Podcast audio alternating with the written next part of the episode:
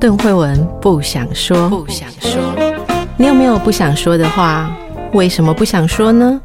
说了伤感情，说了没人懂。那你知道吗？别人不想对你说的是什么呢？一起探索人与人之间的心理和潜意识。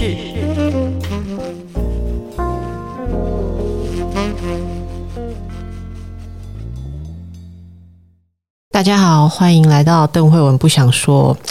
我都快要忘记我节目的名称了，因为实在是放不下，放有点太爽哈。呃，收到不少亲爱的听众朋友你们的关切哈跟责备啊哈，就是说以前放假也都有存档，好不好意思，今年六月实在是太忙了，所以我就直接给他放暑假，然后带着小孩四处去玩这样子哦，很认真的做妈妈，然后做做做做到真的也收到太多 email，大家觉得说啊节目是没了吗？不，节目当然还有，神话人生也会继续。出现，那说到这个，快速跟大家回报一下。第一个就是邓慧文不想说，预计在秋冬季开始哈，认真的呃回复，大概嗯至少每个月要有一到两次为大家提供重要的一些心理跟学习的资讯啊，这是第一个。第二个就是呃神话人生，我们邓慧文不想说的这这一年来非常受欢迎的主题，神话人生呃办理了征文之后啊，非常惊讶哈，我跟叶博士 是被雪片般的。稿件压垮到决定继续晒太阳，因为我们收到应该是有三十几份的稿件，然后每一份都非常的精彩。我觉得干脆直接帮大家找一个出版社集结出书好了啊！所以我们现在也进入了评选的过程啊。等到我们两个那个太阳晒伤稍微恢复的时候，就会打起精神来帮大家整理一下。例如说，我们确定收到的稿件的名称啊、列表啊或者什么，然后给大家一个确认说，哎，你们的稿件都有在我们的手上。然后评选的过程也会跟大家持续的回报，那大家就期待我们有几位厂商提供我们非常好的呃奖品啊！我现在也预计啦哈。排名呃，应该说首奖应该可以得到的是呃，我们呃国内相当优异的品牌的这个工学椅哦，人体工学椅。如果你喜欢打电脑、在写稿的哦，各位作家们，还是只是打 game 都可以啊，这个豪华的护腰座椅。好，护腰座椅、电脑椅、电竞椅等级的，然后还有我们相当好的品牌的精油、芳香疗法的产品啊，以及花艺师的一个艺术的作品哈，呃，非常多了哈。那说实在，每一份主持人都想自己 A 起来哦，可是因为呼吁厂商是要赞助我们的比赛嘛，所以一定都会回馈给我们的奖人，请大家稍安勿躁。好，那今天说这个主持人放暑假放到不行哦，回来赶快跟大家分享什么呢？我们上工第一。一集就跟大家讲，我在暑假中认识的一位很特别的老师。你知道，有小孩的人都会蛮喜欢认识老师的，因为自己的小孩自己实在是搞不来，很难教。我最近一个朋友竟然说，他的小孩要上我的那个线上课程。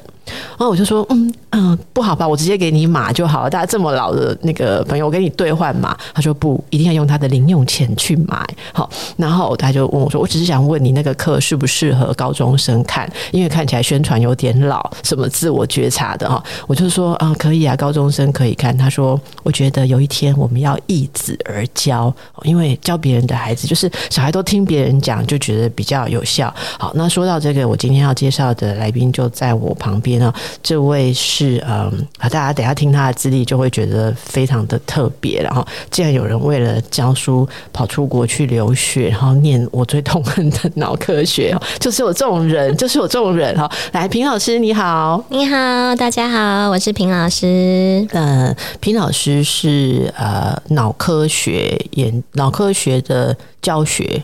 对，研究者，对，我是阳明交通大学脑科学研究所毕业的。慢一点好不好？阳明，对，我是阳明交通大学脑科学研究所。我最喜欢嘲笑你们，你知道，因为阳明跟交通合并了之后，我就没听过一个人念得好的。对，就是很难念。对不起，我母校。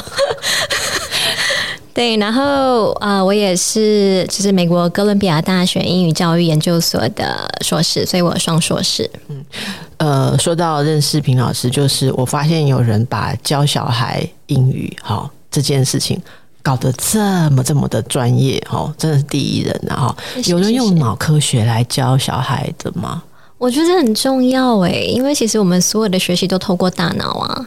如果我们可以透过就是大脑比较喜欢的方式去学习的话，那不是效果会更好吗？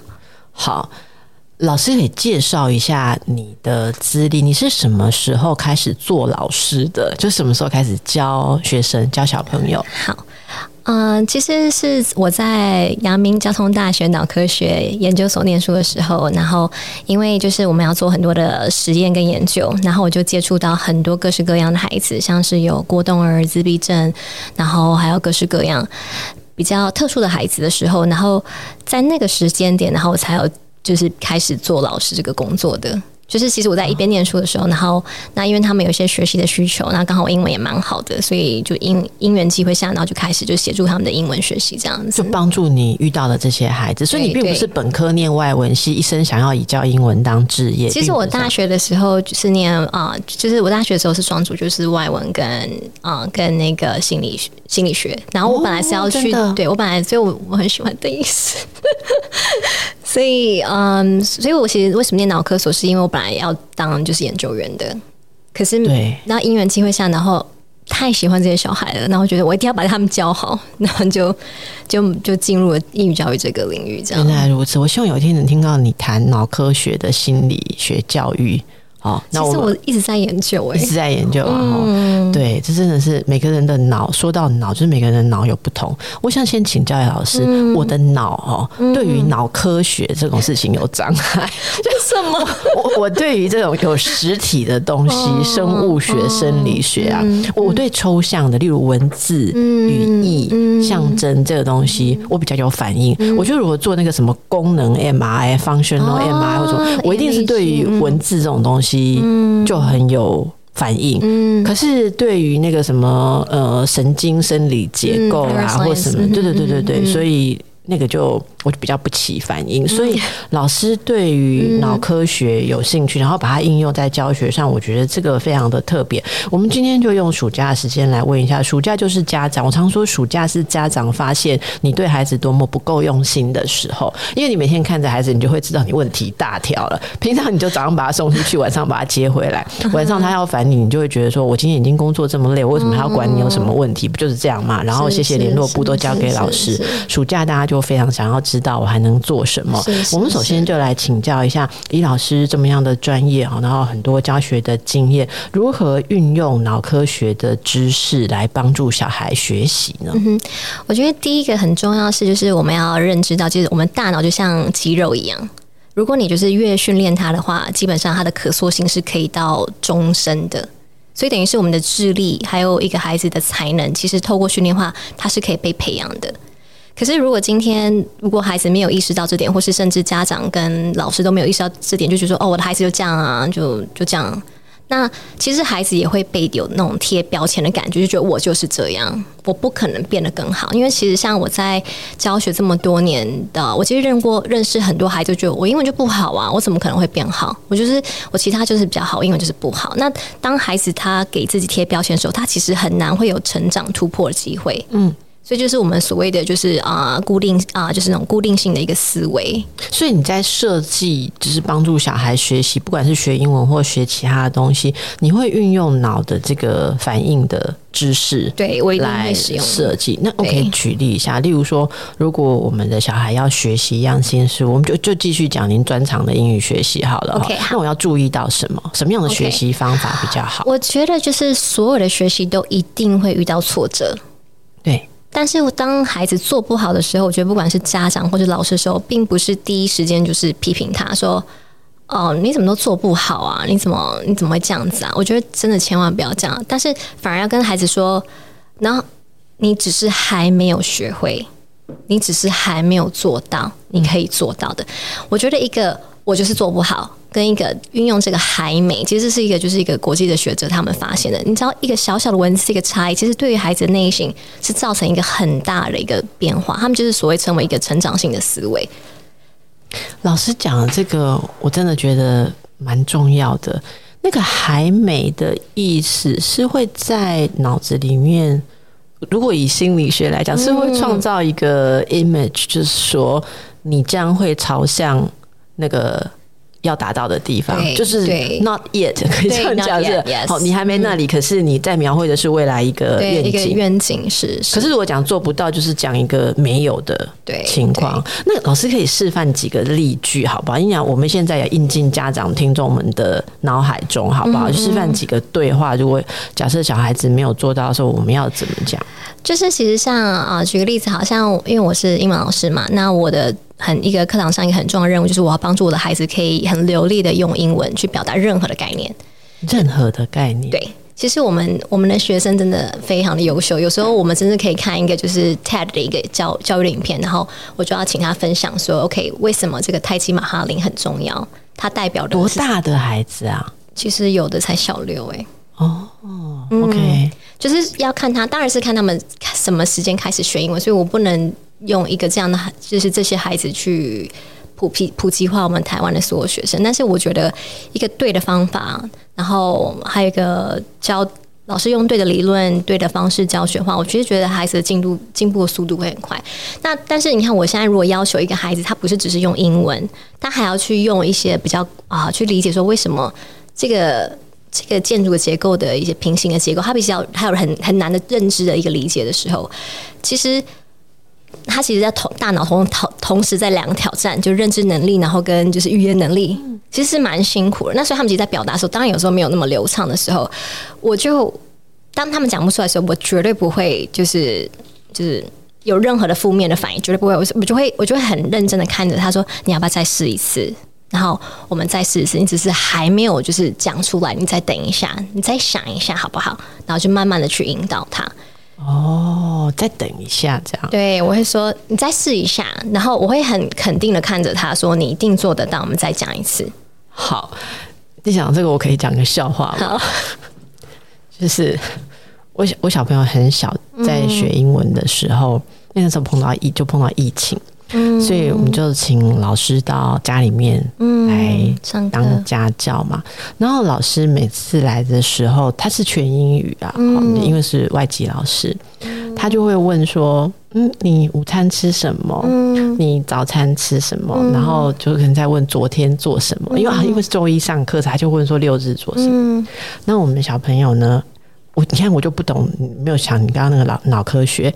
原来他，我就想他那时候的困难就是，他一方面要记忆、回忆、整理、描述他吃的跟玩的东西，一方面要运用他仅有的语言能力来表达，所以他就会出现 silence 状态。然后我就有时候在旁边或是在房间里面，我就会很忍不住这样子，然后就想要给他一些帮忙，所以。你知道后来我给了他一个我自以为是的方法哈，嗯、可是过了几次之后，有一次老师就问我说：“Why you always？” Do same things during the weekend，就是 Oh my God，为什么你们周末都永远都做一样的事？哈、嗯，就是说看书，嗯、然后见奶奶，好，然后去骑脚踏车这样。因为我看他没有办法回答的时候，这个妈妈哈求好心切，很很很求表现有公式吗？不是，我就跟他说。不管你是吃什么，就讲你会的就好了。你如果吃猪肉，但是你想不出来 pork，你就给我讲牛肉 就可以。然后你知道我女儿是一个非常诚实的人，其实她现在就在你后面。然后对她是一个非常诚实的人，她她应该是非常的错愕。我怎么可以说谎呢？我吃的牛肉嘛，我中午我中午吃的 pork，我吃的猪肉，我怎么可以讲牛肉？但是我就跟她讲说，当。一个讲英文的人问你东西的时候，嗯、老师只是在跟你教英文，嗯、所以你不要执着一定要讲你周末做的事情，你就讲不出来，你就会在那边浪费上课的时间。嗯、然后老师后来就很委婉跟我讲说，我这样做是不对的，嗯，因为。我们就是要让小孩子用语言来表达他真正需要表达的东西。当他不能表达的时候，你要启动他勇敢的去动员。好，然后我又花了很长的时间把我女儿改回来说：“你要想办法用你会的词讲真正的事情。”老师，你来品评一下这个过程。可能很多家长现在听了都在笑我了，哈。可是我就不相信你们没有这样的过程，哦。我觉得我很喜欢刚刚就是大家就是邓医师分享的那个概念是，我觉得我其实，在教英文。文的时候，我也是要跟我的孩子说，你不要去中翻英，我觉得这是超级可怕的事情。你要用你会的英文，跟你会的表达方式去练习，去 try out the language，就是你要去尝试那个语言。我觉得这个是很重要的。哦，所以老师刚刚说的那种态度是帮忙孩子愿意。去尝试，对，对不对？如果老师其实是比较负面的，那我们我觉得我以前老师可能就是很负面，嗯、所以我就会觉得说我只要能交差就好了，嗯、我就不会形成那种压力。嗯、但是你看，像我觉得小孩的老师如果是很鼓励的话，嗯、他就会会觉得说英语是一个我要使用的工具，我要我不是为了英文而英文，我是对，所以我觉得这这很重要，这是要我们要对脑的反应。所以老师刚刚给了一个非常专业的点，你看我马上就通了，就是。原来它是认知跟语言的不同的区域，对，因为就是呃，如果今天我们的孩子他学的第二外语的时间是已经啊、呃、不是一岁，是已经超过一岁的时候，我们其实大脑就是处理我们的英文就是的方式跟处理母语的方式是截然不同的，对对，所以他为什么有时候孩子他没有办法马上表达，是因为他真的是同时在思考那个内容跟那个语言。哇，是好，所以大家了解了之后哈，就算个性没有平老师这么温柔，应该也可以做得到哈。那另外一个，大家其实会觉得说，嗯，一般的孩子哈，嗯、像呃，大家老老师接触的应该是国内很多孩子在拿英文当外语学习，对不对？对，对，对。那我们国内的孩子在学外语、学英文的时候，最普遍的困难跟障碍有哪些？我觉得第一个就是非常的挫折。挫折感，挫折感极重，然后再第二个就是他觉得学英文超级无聊，无聊哈，对，因为日常生活用不到。可是其实我的学生觉得学英文很有趣啊，我自己、欸、是怎么让它变得有趣的呢？嗯，我觉得就像我们第一个我们在教的东西，如果今天我觉得教的东西如果能跟生活做一个连接，我觉得就会有趣很多。举个例子，就算他今天是很小的孩子，可是如果我们今天不是只是教他说，OK，this is an apple。That is an orange，那真的超级无聊，真的是，对，是超级无聊。但是如果今天我们是 OK，用了一些比较简单的词汇，然后我们去看一些就是动物，我们叫它就是些动物，就是哎，这些动物住哪里？就是可能就是四种动物，有 eagle 会飞的动物呢，然后还有就是可能是啊啊负一种一种 a p o s s u m 我突然瞬间忘记那个中文叫什么，就是妈妈会背，是叫附属吗？就他们住在树洞里面，就是如果英文老师没教我的，就是就是他们如果就是我们用我们其实就给他看，然后还有甚至看就是啊蜜蜂嘛，他们居住地不同的时候，我们就是给他一个一个知识点，然后用他请用英文，就是用我们用其实要教他 live 住这个一般动词的句型，可是我们用的是知识点来教的时候，哦、其实就比那个刚刚讲说呃 I like oranges。I don't like apples，真的是就是有趣的多很多，有趣多很多，是对，是。而且那那如果说以学英文外语来讲啊，嗯、有没有老师有没有一个基于脑生理学习能够、嗯、怎么讲比较固化、比较有成效的一个？嗯、例如每周应该要使用英语几个小时，嗯、或应该上多少小时的课？其实我。看了这么多研究，目前是没有这样子。但是我觉得有一点是一个很重要，就是啊、呃，因为我们的记忆要进到长期记忆之前，举个例子，好，今天如果孩子今天下课了，基本上他可能一个小时以后就忘在一半以上了。那因为他就是大脑里面没有进入长期记忆嘛，所以为什么就是一个重复性的练习非常重要？所以为什么在我的所有的不管是线上课、实体课，我一定会。不断的重复练习，重复练习，重复练习，重复练习，就是因为我要让他的记忆固化，就像水泥一样，到他的长期记忆。嗯嗯。所以，真的家长不要觉得说，哦，我明天就上课啦，为什么我还在不会？那真的很可怕，因为，因为我们大脑就不是这样啊。我们大脑就是必须要一个不断的练习，不断练习，然后才可能到我们的就是长期记忆里面啊。真的，真的，你其实你刚刚在讲说脑科学，然后你说你学心理跟外文两个，然后我当然比较熟心理哦。我觉得，即便是我们讲了一个心理的概念，或透过对话，像心理治疗有一个新的想法，它也不会马上改变一个人习惯性的运作。啊、所以你现在用脑科学来讲，嗯，现在有说服我脑科学是有用的。就是 我我有时候觉得说，个案要重复的一个。概念要讲一百次哈，的确这是有一个生理的模型的基础哈。好，那么以上一些例子哦，虽然在笑谈中，但其实有很重要的事情。如果父母能够抓对这个原则的话，就能够帮助你的孩子做好学习。虽然平老师最专业的是英语，可是在其他方面，呃，也是很有经验的。就刚才您讲的，对于一些像有特殊状况的孩子，嗯、另外一个暑假大家很关心的议题就是，呃，现在都说要亲子共学共读，对不对？好、嗯，诶，像你刚刚讲的。那个，你有接触过像注意力不足的小孩啊，嗯、过动，嗯，很多父母没有办法忍受跟小孩子一起的时候，嗯、小孩子注意力不集中，嗯、最后自己就会失去耐性。哎、嗯，那可以给大家一些方法，亲子共读共学的时候，可以运用哪一些原则？好，就是在我就是回答这个问题之前，我只是想要一个小小的分享，就是真的不要对有注意力不集中的孩子去勉强说你给我做好。真的不要这样子啊！他就是需要做好啊！真的不要这样，因为我真的观察我的学生是，你反而让他动，他反而学得起来。你一边动一边学，对，他其实反而他再这样他才学下来。可是如果你今天一直逼他去做好的时候，他其实他的大脑的所有的的 resources 的那个，他都是集中在。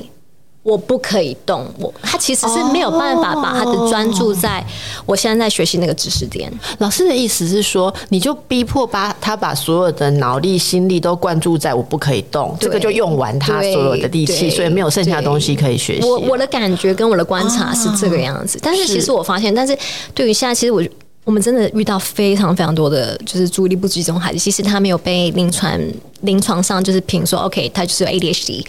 但是我发现，就是你真的不要去强迫孩子睡。OK，我们共读，你要好好做好，然后我们就这样一个一个这样好好的看。我觉得 It's not going to happen。OK，我觉得就是我觉得要去接受孩子真的你真实的面貌。因为我现在的重点是我学他学会了没有？我的重点不是在他该做好，因为我现在不在上礼仪课。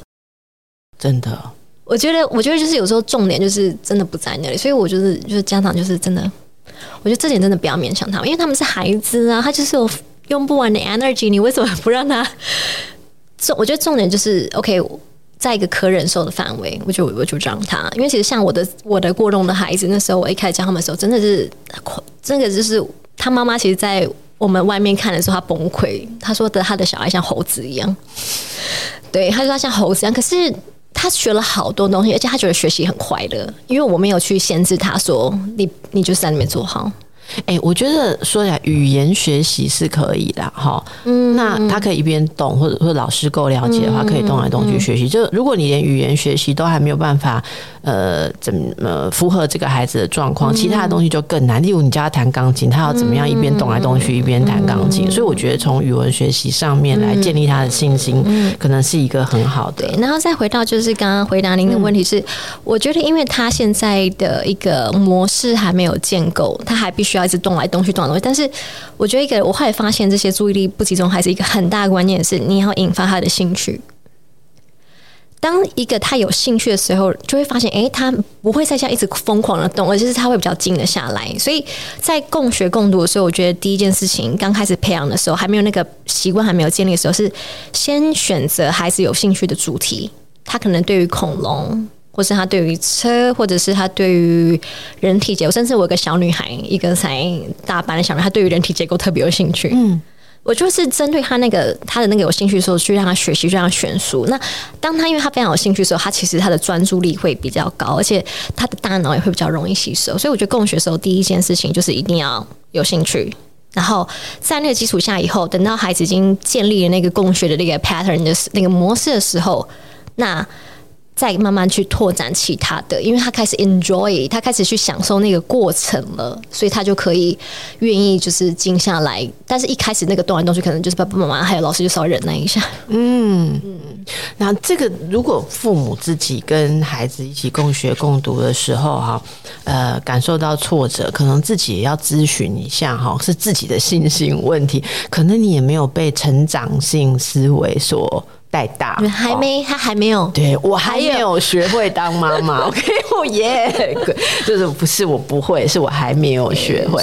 好，所以这里就说到，哎，我要跟大家介绍一个很棒的，就是平老师。有鉴于大家都不知道怎么教小孩，加上他的专业，所以你为大家制作了线上的英语课程。对，可以介绍一下你的课程吗？OK。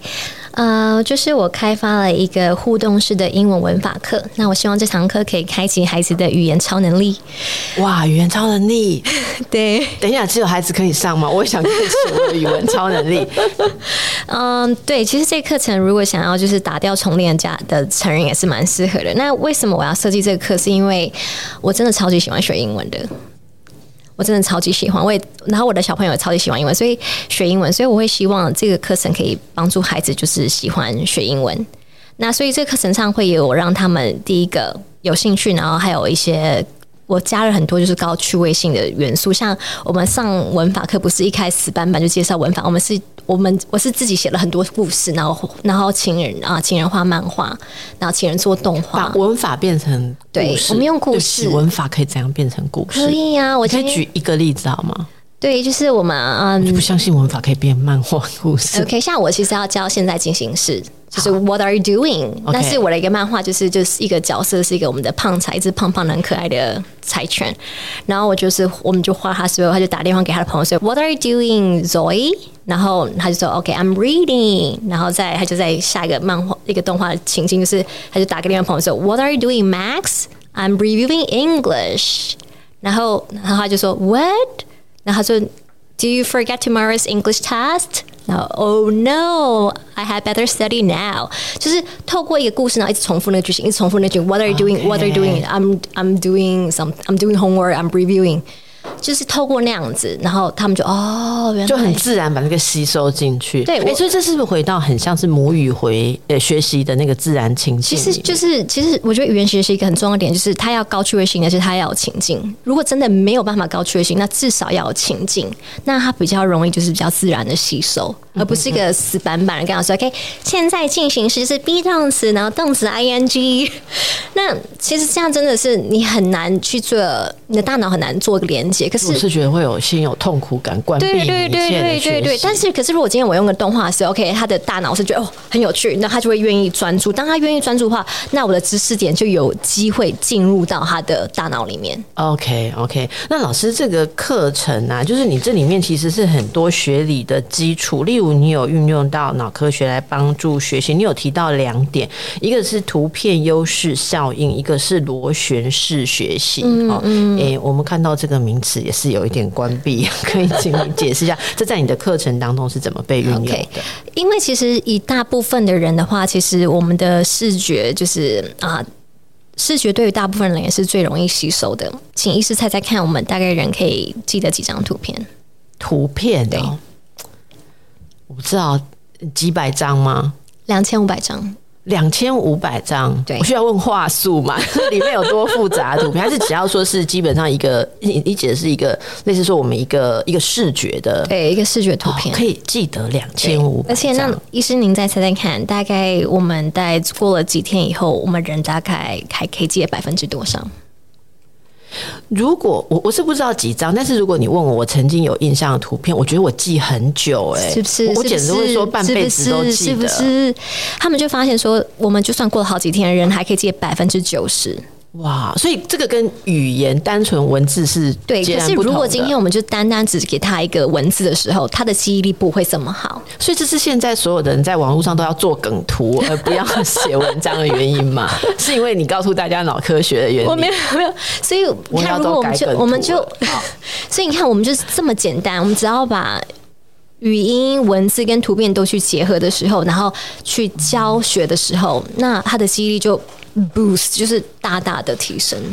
OK，, okay. 所以像为什么我在设计课程的时候，我有就是用这个图片优势化想，因为我就是希望我要透过各种各种的技巧，然后就是不知不觉就把这个知识点在他的那个埋在他的大脑里。所以老师的课程里面会有大量的就是图像跟图片，我文法、单字所有。一直环绕着图片，不好意思，你知道我要讲一句话，我理这课程成本很高，对、嗯，因为每一个东西图图像化跟影像化，你就要再发一笔钱给人家做啊。对不起，这是我自己作为制作课程的，对，就是、嗯、老师真的很很用心。那螺旋式学习是什么？就是螺旋式学习，就是刚刚提到的是我们人就是只要学了学习过后一个小时，就是内容就被大幅的遗忘嘛。那一天后可能只记得百分之三十四 percent。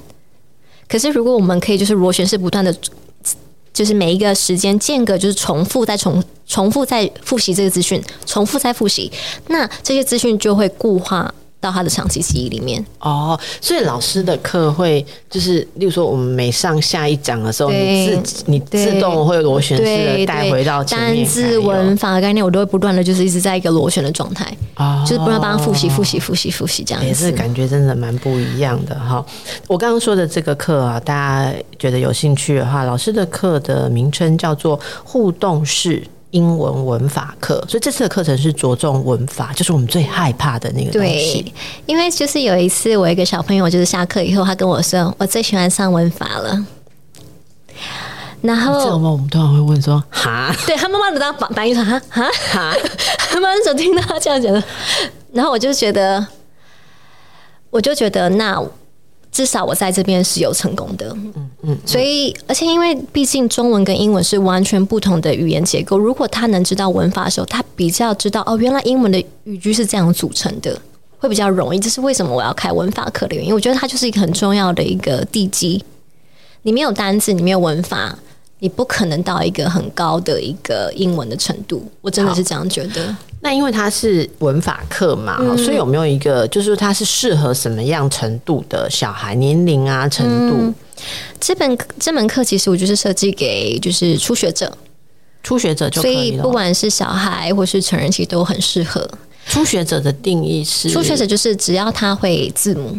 只要会字母就可以上文法课了。然后他有一点单字的基础的时候，那基本上我觉得他就可以尝试看我们这个课。OK OK，嗯，好，老师，你说这个课程哦有三大面向，刚才你提到一些有融合了脑科学的研究知识基础啊，然后这里面其实你还有顾及到现在孩子们一零八课纲的需求。对，一零八课纲对于这个语语文学习有些什么要带家长要去注意的地方？一零八课纲，它其实很注重的是孩子可不可以运用这个语言在沟通生活，在生活的沟通上面。嗯，所以其实像为什么我虽然是文法课，可是我们还会让他用这个文法用在练习他的口说，给他一个情境，然后练习用那个知识点、那个文法知识点在讲英文。当然不是讲多么困难的一个啊语句，但是毕竟是初学者。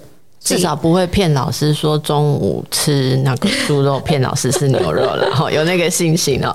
好，那还有一个很重要，也要请老师之后你来跟大家说明，就是你的文法教学理论的基础也是美国的大师学者哈，可以介绍一下这个美国的学者他的学习理论吗？对，就是其实 Lawson Freeman 他。他认为我们学文法其实要三个关键，第一个就是它的 form，就是孩子要知道，或是学习者要知道这个文法它的它是什么样子的，然后再来第二个第二层是它的 meaning，它的意思是什么？这个文法的背后的意思是什么？然后在第三层就是 usage，它的使用的方式。他觉得学文法如果能透过这三层的话，其实它是比较容易去学习跟吸收的。所以我的课程其实，在设计上我也是遵循他的建议去设计这个课程的。哇，好的，啊大家真的蛮难找到说。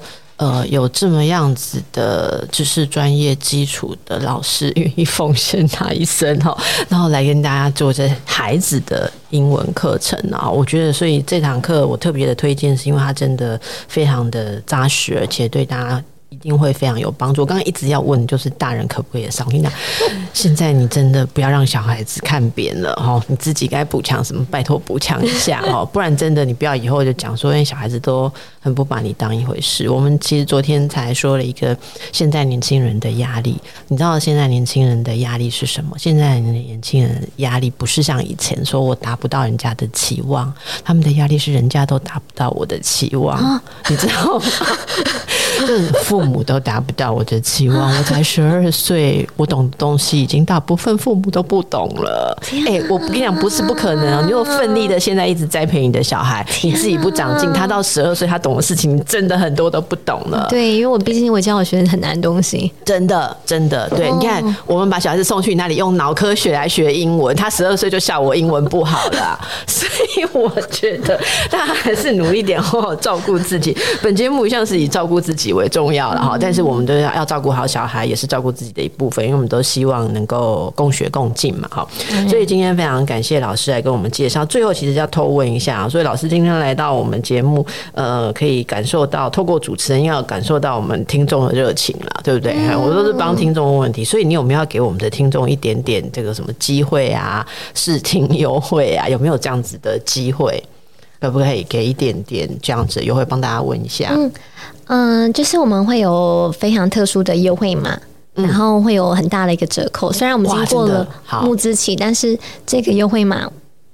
提供给我们的听众朋友，好好，那我们会把这个资讯放在资讯栏，好，然后到时候分享的时候，可以请大家诶专注，我们会诶一一定会让大家感觉到值回票价啊。嗯、那这边其实这个课程我要跟大家说到，还可以搭配 App，对不对？有开发课程的。对，其实我那时候选跟他们合作的时候，还有一个很大原因，我真的对他们的 App 真的是哇哦！你说的他们其实就是我们这个就是我们合作平台，我们介绍一下这个平台，就是聪明学习，它真的是一个非常非常认真的平台，所以不叫认 不不是叫聪明学习平台，叫认真学习平台哦。对，就是我其实做了这么多课，我就我真的觉得这堂课是我的真爱。是。因为真的他们超级认真，因为它这个 app 它有一个很厉害的功能是，它还可以设定就是它的学习的进度，它还可以设定说 OK，我每个礼拜几要去啊、呃，这个我的进度怎么样，那爸爸妈妈还可以去看。哇！因为爸爸妈妈也会想知道孩子的进度怎么样嘛。对。可是爸爸妈妈其实很忙。其实我从来都不知道孩子在英文班的进度，所以可以看一下，就有 App 可以看。对，所以大家可以试试看。所以是如果我们购买使用课程的话，就可以免费使用那个 App。使用这样。对。哎，你真的诚意很够，因为因为对不起，这也是我们制作课程的人的心声。因为你要找人制作 App，又要另外一笔 App 的开发费，所以通常 App 还要另外再。反算钱就是课程加 app，课、嗯、程没有加 app，通常是不同的，所以你是全套送。对啊，做动画那真的是。对，是老师，我先让你抒发一下。既然你为了理想要这么投入，但是我觉得一定会被大家肯定，因为老师的学生真的评价对老师的评价非常的高。感谢感谢。那这个呃，老老师刚刚私下跟我讲说，他超爱小孩的，超爱小孩，真的真的，我是超级喜欢。他其实很多老师私下是告诉我说，他恨死小孩，可是没办法换工作，为什么他这么可爱？为什么？对，可是你是真的很爱小孩，看得出来。所以你你跟小孩在学习的时候，你不会觉得嗯烦躁，就是我觉得很快乐耶，因为你很能体会他们是哪里卡到吗？我觉得一方面是我小时候是一个非常平庸的孩子，看不出来。就是因为其实我长大后就变成一个大家都说我是学霸，你就是啊。然后，所以，可是，其实我，我真的就是可能长大的学学业真的表现就是真的非常非常的亮眼，就亮眼到我那时候在各大毕业的时候，我演毕业在毕业典礼的时候，我我的校长还有分享我的故事，所以大家都以为我是就是从小就是超级聪明啊、优秀啊，然后怎么样？可是其实我就是个平庸不能再平庸的小孩。你所谓的平庸是指课业上，对，就是什么就很一般般，就是非常。你是说在小学、中学的时候，对，就是非常一般般的孩子。所以你不是那种，我不是就是那种顶尖聪明孩子，常常上台的，我不是，我就是一个超级一般般的小孩。然后，所以其实我可以理解这些孩子的内心的想法。所以你看到我们学习不好的时候，你不会起，绝对不会，绝对不会。我绝对不会，因为、欸、那老师，你是有遇到很启发性的老师，说是或是很好的什么转机？没有，我老师就超可怕，所以你就是努力，你就是靠自己努力找方法，就是。嗯，我们真的以前的学习环境真的蛮差，讲白了，我觉得是真的。都是在国内学习，我其实就是土生土长大的台湾的孩子，就是。然后其实遇到老师也都蛮可怕的，就是嗯，唯一就是可能比较好一点是我高中的英文老师，但是。我觉得可能就是我自己的学习经历是这么的不容易，所以我觉得我可以更能体会，就是孩子如果他没有办法做到的时候，因为其实孩子他也想做好，他只是没有做好而已，还没做好。光是这一点，你永远相信孩子只是还没做好，我觉得就非常的有爱。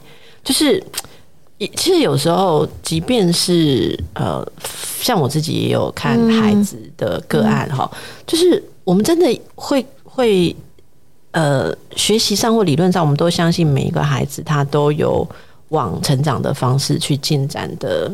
动能，嗯，但是有些时候我也很能体会到，大人会被挫折到不知如何是好，而开始怀疑说这个小孩真的也有上进心吗？其实我觉得那种时候是我们大人内心的挫折感太大了，嗯，哦，所以老师的这个经历，诶，我想你大概没有想到说以前可能辛苦或是平庸的经历，现在反而更造就了你当一个老师的不凡。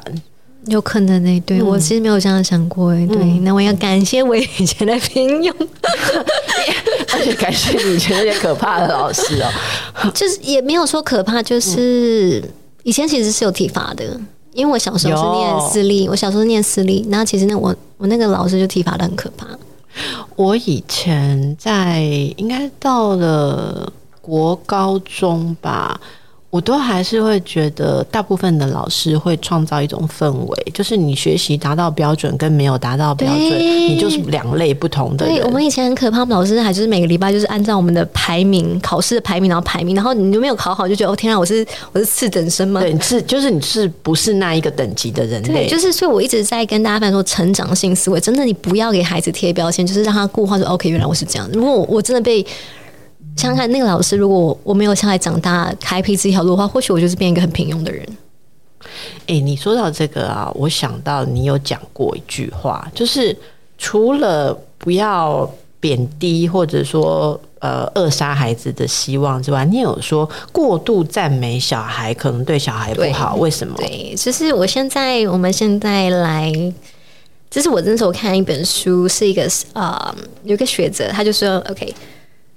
如那那医师您听听看，就是如果小朋友说 OK 哦哇，你学会成你学会除法了，你好棒，你好聪明，你好聪明哦，除法一下就学会了。对，对这但是其实您觉得这是个成长性的思维赞美，还是一个就是比较固定性思维的一个赞美？有啦，这个哈，我之前之前某一集有专家跟我们讲过，对，我有学到。但其实你你讲，我觉得更有说服力，就是那个是什么会造成小孩一种觉得呃。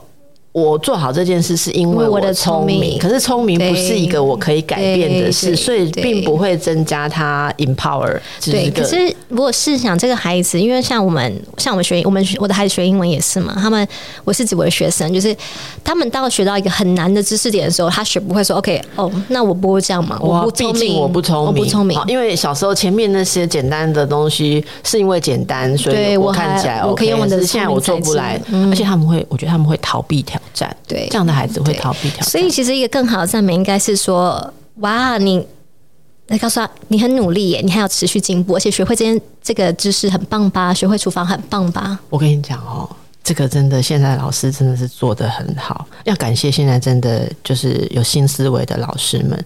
你知道那一天啊，我们节目的最后，我就来跟老师分享一个故事。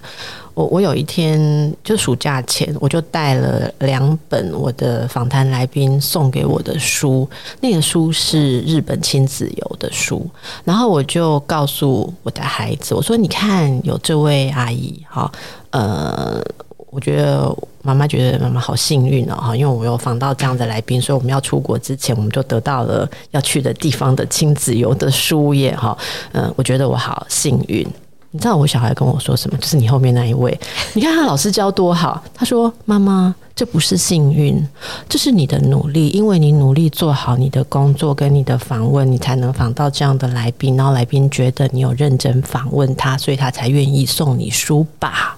应该是这样吧？”然后我就会觉得说：“哇塞，真的很 ashamed 的。”这样后我就觉得对所有老师就是无尽的崇敬。我觉得这件事我教师节要再讲一次，就是说，哎，他学会了。说一件事情能够做得好，是因为我们努力。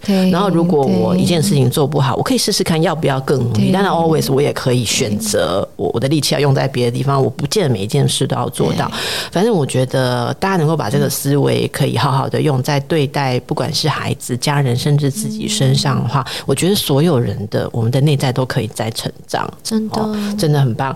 那透过这个诶成长，我觉得今天其实谈的已经不只是英语学习，我。觉得非常人生哲学，就我觉得身为一个妈妈得到很大的鼓励，哦，非常高兴平老师今天来跟我们分享，而且最后听到这个你的那个成长，其实蛮蛮出乎我意料。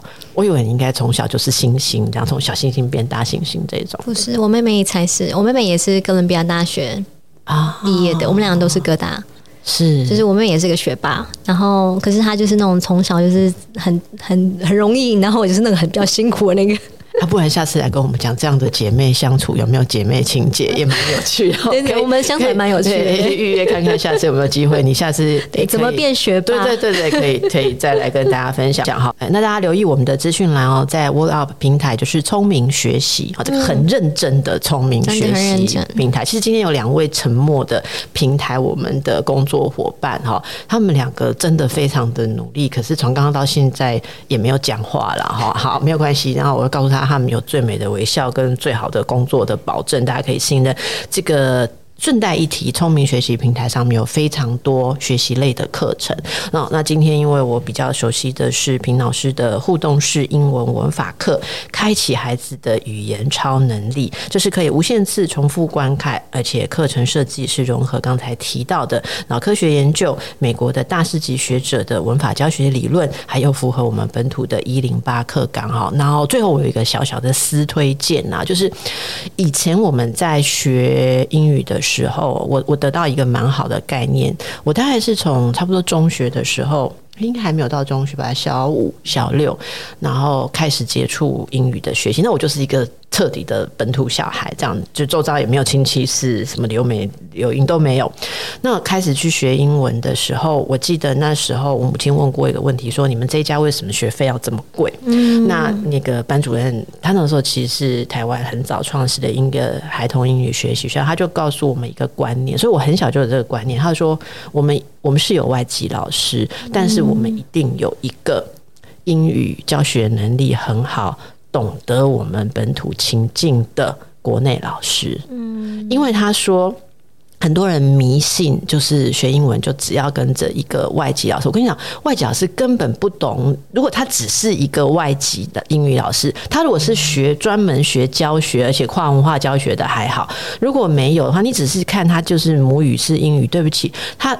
我觉得那真的你要很很很注重你的孩子怎么让老师能够理解他作为一个非本非母语使用者，他要跨越的东西。所以我觉得我还蛮庆幸的，就是。